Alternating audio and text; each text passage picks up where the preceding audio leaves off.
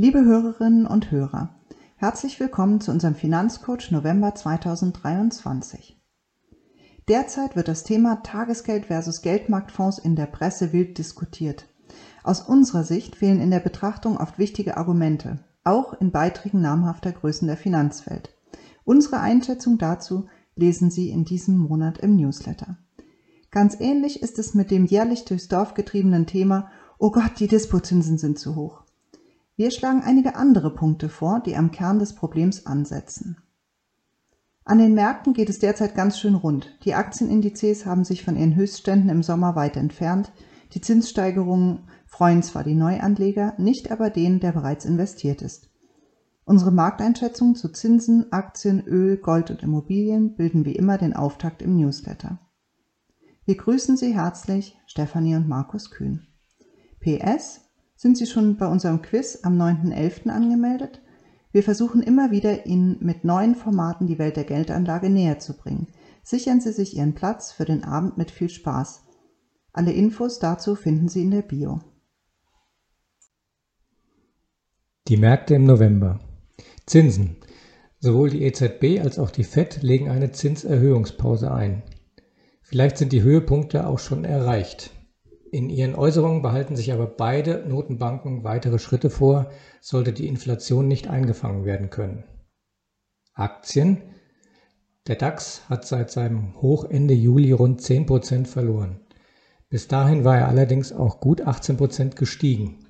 Die Performance dieses Jahr die sogenannte Year-to-Date-Performance liegt bei ordentlichen 7,5% Ähnlich erging es dem amerikanischen S&P 500, der seit Ende Juli rund 9% verloren hat. Beide Indizes notieren noch unter der 200-Tage-Linie, allerdings hat jetzt die saisonal beste Zeit des Aktienjahres begonnen. Über solche saisonalen Muster haben wir auch mit Ihnen in unserem letzten Extra-Kühn-Webinar gesprochen. Große Börsencrashs gab es in der Vergangenheit im November nicht. Kommt jetzt also die Jahresendrallye? Eigentlich sind die makroökonomischen Daten, zumindest aus den USA, gar nicht so schlecht.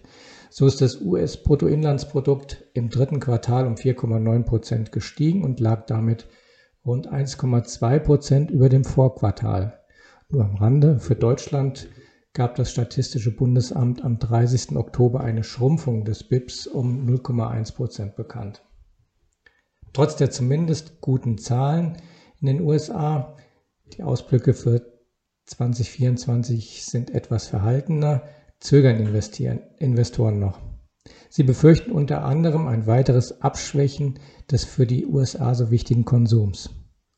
Die gestiegenen Zinsen belasten, was sich unter anderem an steigenden Kreditkarten, Auto- und Studentenschulden zeigt. Auch der Glaube an sinkende Zinsen, Zinsen bröckelt weiter. Die hohe Staatsverschuldung, die aktuell 120 Prozent der Wirtschaftsleistung ausmacht, wird voraussichtlich dazu führen, dass der US-Staat den Markt mit Anleihen fluten und damit die Rendite in die Höhe treiben wird. Einen ersten Vorgeschmack gab es letzte Woche, als die Rendite zehnjähriger jähriger Staatsanleihen erstmals seit 2007 kurzzeitig über 5% kletterte. Investoren glauben auch nicht, dass die Inflation auf den 2%-Korridor fallen wird, sondern sich eher im Bereich von 3% festsetzt.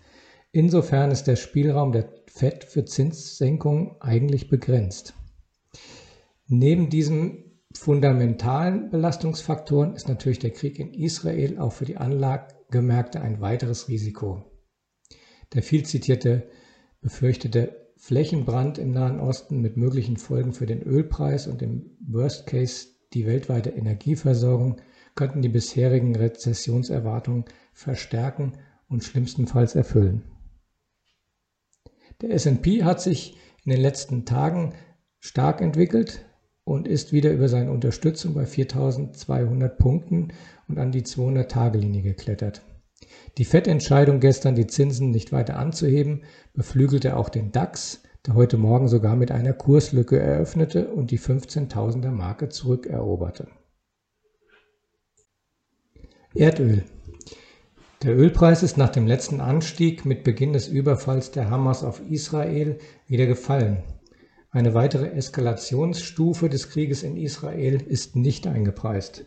Mit rund 87 Dollar liegt der Preis ungefähr auf dem Niveau zu Jahresanfang und deutlich unter den Spitzenwerten zu Beginn des Ukraine-Kriegs im Frühjahr 2022, als der Preis auf über 125 Dollar anstieg. Gold Gold ist der derzeitige Profiteur der geopolitischen und konjunkturellen Unsicherheiten. Während es sich bisher im hohen Zinsumfeld schwer getan hat, suchen Anleger jetzt vermehrt den sicheren Hafen Gold. Sein Wert ist im Oktober um rund 9% auf aktuell 1988 Dollar je Unze gestiegen und hat kurzfristig auch die 2000 Dollar Marke übersprungen. Die Charts zu den beschriebenen Anlageklassen finden Sie wie immer in der Printausgabe des Finanzcoachs. Zu den Immobilien. Eine Warnung unsererseits. Wir möchten noch einmal auf die Gefahren bei offenen Immobilienfonds durch Abwertungen hinweisen. In Österreich ist nun ein erster Fonds geschlossen worden. Dort gelten zwar andere Regeln als in Deutschland, wir empfehlen, die Depots auf diese Anlagen hin zu überprüfen. Noch immer werden offene Immobilienfonds mit deutlichen Abschlägen an den Börsen gehandelt. Das ist unseres Erachtens kein gutes Zeichen. Sind Geldmarktfonds oder die neuen Geldmarktportfolios Alternativen zum Tagesgeld? Gerade wer größere Summe, Summen parken will, stößt mit Tagesgeldern irgendwann an seine Grenzen. Einlagensicherung beachten, nur Banken aus sicheren Ländern, sich nicht mit Banken verzetteln, die kühnschen Warnhinweise sind lang. Sind sogenannte Geldmarktportfolios oder Geldmarktfonds eine Alternative? Weltsparen bietet zum Beispiel ein Geldmarktportfolio an, das in kurzfristige Anleihen investiert. Die Zielrendite wird derzeit mit 3,9 Prozent angegeben, die Schwankungsbreite, Fachwort Volatilität, mit 0,3 Prozent. Garantien gibt es aber natürlich nicht. Die Kosten betragen 0,43 Prozent pro Jahr. Etwas anders ist das Angebot von Liquid, einem Vermögensverwalter, gestrickt. Er bietet ein Zinskonto an und wirbt mit 4% Zins pro Jahr bis Jahresende. Das Konto wird bei der V-Bank geführt, 100.000 Euro gesetzliche Einlagensicherung sowie Mitglied im Einlagensicherungsfonds der privaten Banken. Man könnte also mehr Geld anlegen, wenn man dem letztgenannten zweiten Sicherungstopf vertraut. Der Haken an der Sache, 2% sind garantiert, die anderen 2% gibt es nur, wenn anschließend in eine der Strategien des Hauses investiert wird. Das muss man wollen. Die angebotene Strategie Liquid Income ist so wie bei Weltsparen ein Korb aus Renten-ETFs, der 3,7% nach Kosten verspricht. Garantiert sind diese natürlich auch nicht, es ist die Zielrendite. Die Kosten liegen bei 0,5% Unsere Einschätzung. Beide Geldmarktfonds Körbe sind vergleichbar in Renditeerwartungen und Kosten. Beide Angebote bestehen aus ETFs, die Sondervermögen darstellen, die Sicherheit passt also. Trotzdem brauchen Sie unseres Erachtens beides nicht. Sie können selbst in Geldmarkt-ETFs oder Renten-ETFs investieren und sparen sich so die 0,5% Gebühr. Aber was ist nun besser, ein Geldmarktfonds oder ein Tagesgeld? Die Rendite wird am Ende sehr ähnlich sein. Gegen Geldmarktfonds spricht, es gibt nicht den einen Tag, an dem genau die Summe X zur Verfügung steht. Die Schwankungen im Geldmarktbereich sind naturgemäß aber gering. Und so sind Geldmarktfonds vielleicht die bequemere Anlageart für große, größere Parkpositionen. Als Ersatz für die Notfallreserve halten wir sie nur für bedingt geeignet, denn beim Verkauf fallen ja jedes Mal Gebühren an. Und wenn Sie fünfmal im Jahr einen kleinen Teil der Notfallreserve benötigen, dann läppert sich das bei vielen Banken. Ein anderer Punkt kommt dazu. Euro-Anleihen, die Sie in Geldmarktfonds finden, sind zwar grundsätzlich sicher – Jedoch sind alle Anleihen in Europa seit 2013 mit einer Klausel unter dem Kürzel CAC versehen. Hier könnten in einem echten Krisenfall Anleihen zum Nachteil der Anleger umstrukturiert werden. Aus diesem Grund haben wir in der Vergangenheit bei Empfehlungen zu Renten-ETFs immer auf Bundesanleihen Renten-ETFs abgestellt, da diese zumindest die höchste Bonität versprechen. Und auch der hohe Anteil an Italien- und Spanien-Bonds in vielen Geldmarktfonds verspricht ein höheres Ausfallrisiko als ein einlagengesichertes Festgeld aus einem Land mit Top-Bonität. Und so halten wir unter Berücksichtigung aller Aspekte eine gesetzliche Einlagensicherung aus einem guten Land immer noch für die beste Form der Sicherheit. Und bitte beachten Sie auch, Geldmarktfonds und Tagesgelder sind nur für die Notfallreserve und für bald benötigte Gelder eine adäquate Geldanlageform. Für längerfristige Anlagen gibt es viel bessere Möglichkeiten. Unser Coaching-Kurs Finanzen im Griff. Am 8.2.2024 wird unser Frühlingskurs starten. Ja, wir ordnen den Februar schon mal optimistisch in den Frühling ein. Der Frühlingskurs wird unser zehnter Kursdurchgang sein und wir haben in den vergangenen Durchgängen unser Konzept natürlich weiterentwickelt. Ideen von Teilnehmern aufgenommen und mit den für Absolventen des Kurses kostenfreien Follow-up-Meetings eine echte Finanzen im Griff Community etabliert. Wir werden im Frühjahr 2024 einige kleine Veränderungen vornehmen. Die sechs Zoom-Meetings sind auf jeweils eineinhalb Stunden angesetzt. Die Teilnehmer der Vergangenheit wissen, dass wir diese Zeit sowieso meistens benötigen. Wir starten jeweils um 19.30 Uhr statt bisher um 20 Uhr und verbunden mit der Vorstellung der aktuellen Marktsituation erhalten die Teilnehmer über die sechs Abende ganz nebenbei zusätzlich einen kleinen Kurs in Charttechnik. Dies haben wir vor einigen Kursdurchgängen lose begonnen und seit dem Herbstkurs 2023 bereits dauerhaft eingeführt. Außerdem gibt es einen siebten Abend, der je nach Interessen und Fragen des Kurses als Puffer für uns alle dient. Den Termin legen wir nach Bedarf fest. Alle diese Neuerungen werden wir in Kurs 10 zu den bisher bekannten Preisen umsetzen. Danach wird es voraussichtlich eine Preiserhöhung unter Umständen gekoppelt mit einer Höchstteilnehmerzahl geben. Alle Infos zum Kurs finden Sie auf unserer Homepage. Wir freuen uns auf Sie. In Kühnscher Sache. Die Weihnachtszeit naht. Wie in jedem Jahr weisen wir Sie gerne darauf hin, Termine in Richtung Jahreswechsel frühzeitig auszumachen. Wir schließen unser Büro in diesem Jahr voraussichtlich am 20.12. Ab dem 8. Januar 2024 sind wir dann wieder für Sie da. Neues aus der Schreibwerkstatt. Neuauflagen von Alles über Fonds und Alles über Aktien erscheinen am 26.01.24. Unsere Alles über Reihe hat beginnend mit der zweiten Auflage von Alles über Zinsanlagen einen neuen frischen Look bekommen. Im Januar 24 folgen nun schon die fünfte Auflage von Alles über Aktien und die vierte Auflage von Alles über Fonds. Unser neuer WhatsApp-Kanal Private Finanzplanung Kühn.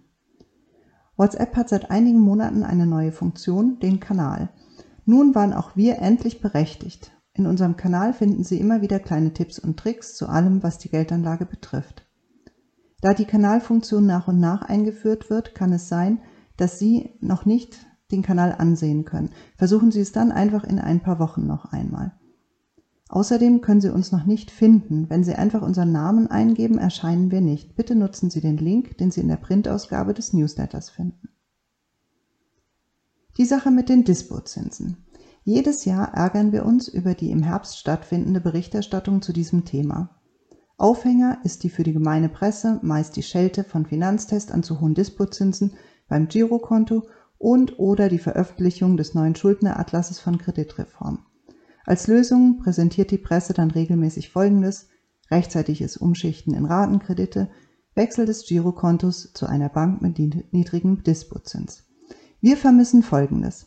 Eine Notfallreserve ansparen, um Ausgabenspitzen abzudecken und Dispozinsen zu vermeiden. Und zweitens nur konsumieren, wenn das Geld vorher verdient wurde. Das ist auch die Regel Nummer eins von uns, keine Konsumschulden. Das musste einfach mal gesagt werden. Das finden wir gut. Eine Stadt an einem Tag.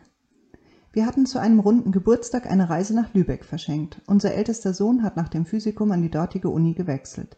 Bei der Planung des Wochenendes erwogen wir zunächst eine Stadtführung zu buchen, haben dann aber, um flexibel zu bleiben, auf eine selbstorganisierte Tour umgestellt. Dazu haben wir einen Reiseführer unter dem Titel Lübeck an einem Tag, ein Stadtrundgang bestellt. Das Buch hat gehalten, was es versprochen hat. Ein kurzweiliger Rundgang durch die Altstadtinsel hat uns an allen bekannten und unbekannten Sehenswürdigkeiten vorbeigeführt. Im Buch gab es zu den jeweiligen Stops kleine erklärende Texte. Vom Café Niederecker bis zum Holstentor, von der Teufelssage bis zum Buddenbrockhaus war alles dabei und auf einer schönen Route geplant. Selbst unser Sohn meinte anschließend, dass er nun endlich Lübeck richtig kennt.